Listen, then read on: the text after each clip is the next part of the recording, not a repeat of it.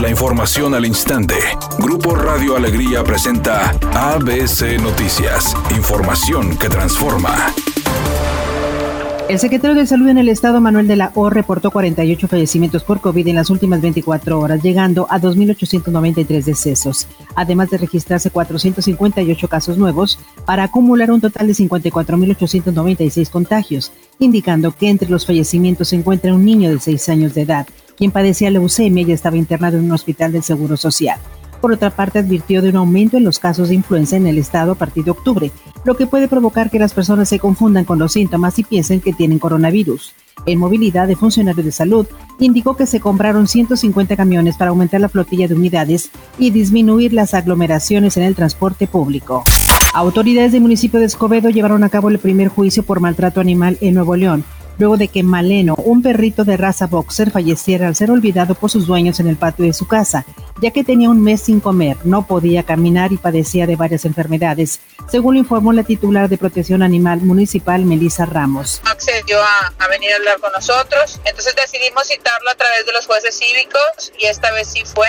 Le dijimos nosotros, bueno, cuál era la causa de, de las infracciones que había cometido administrativas y que también están contempladas en el Código Penal en el artículo 445. Si bien le dio atención médica, nunca buscó, digamos, ayudarlo. Su justificación era que no tenía dinero. No es una familia completamente humilde, es una colonia de clase media. Ellos tienen trabajo los dos. Y bueno, se vio la falta de interés por atenderlo, no les importó, no tuvieron empatía, lo dejaron muriéndose ahí en, la, en el patio.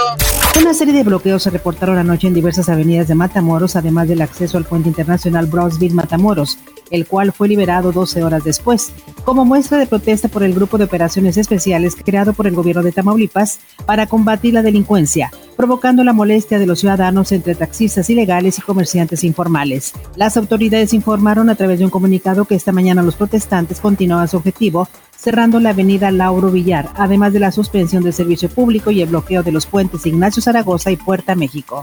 La Secretaría de Turismo que encabeza Miguel Torruco debe administrar el mayor presupuesto de su historia, de acuerdo con el proyecto de presupuesto de egresos de la Federación 2021, que indica que esta dependencia es la que más recursos ganaría en el 2021, cuyo gasto sería de casi 39 mil millones de pesos, siete veces más que los 5 mil millones de pesos del 2020.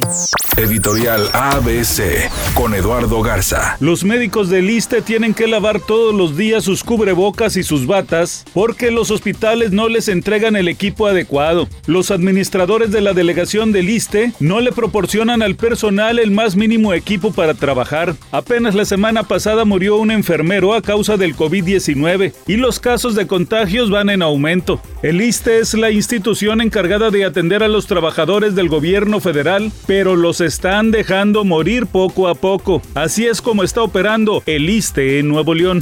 Lo que trascendió días atrás hoy se hizo oficial. El piloto mexicano Sergio Pérez se despidió de Racing Point, su escudería en la Fórmula 1 por 7 años. Mediante redes sociales, el piloto mexicano compartió la noticia en un comunicado donde agradeció las experiencias vividas a lo largo de este tiempo. El actor y cantante región montano Mauricio Martínez sigue dando de qué hablar porque no deja de criticar a los políticos a través de sus redes sociales y tampoco de lamentarse la situación que en este momento está enfrentando Broadway, en donde él saltó a la fama. Afortunadamente dice que ha estado un poco mejor y que el estar cerca de su familia, porque viajó a España, lo ha ayudado. En este momento se registra un accidente en la calle Washington a la altura de Miguel Nieto en el municipio de Monterrey. Maneje con precaución, hay tráfico lento. Otro choque se reporta en el cruce de la avenida Juárez hacia el oriente a la altura de la avenida Azteca en el municipio de Guadalupe. Sea paciente. Mientras tanto, al sur de la ciudad se reporta un accidente en la avenida Lázaro Cárdenas en dirección hacia Garzazada a la altura de Paseo del Lago en el municipio de Monterrey. Maneje con precaución y recuerde siempre utilizar su cinturón de seguridad y no se distraiga con su celular mientras conduce. Que tenga una excelente tarde. El pronóstico del tiempo para este miércoles 9 de septiembre del 2020 es una tarde con presencia de nubosidad.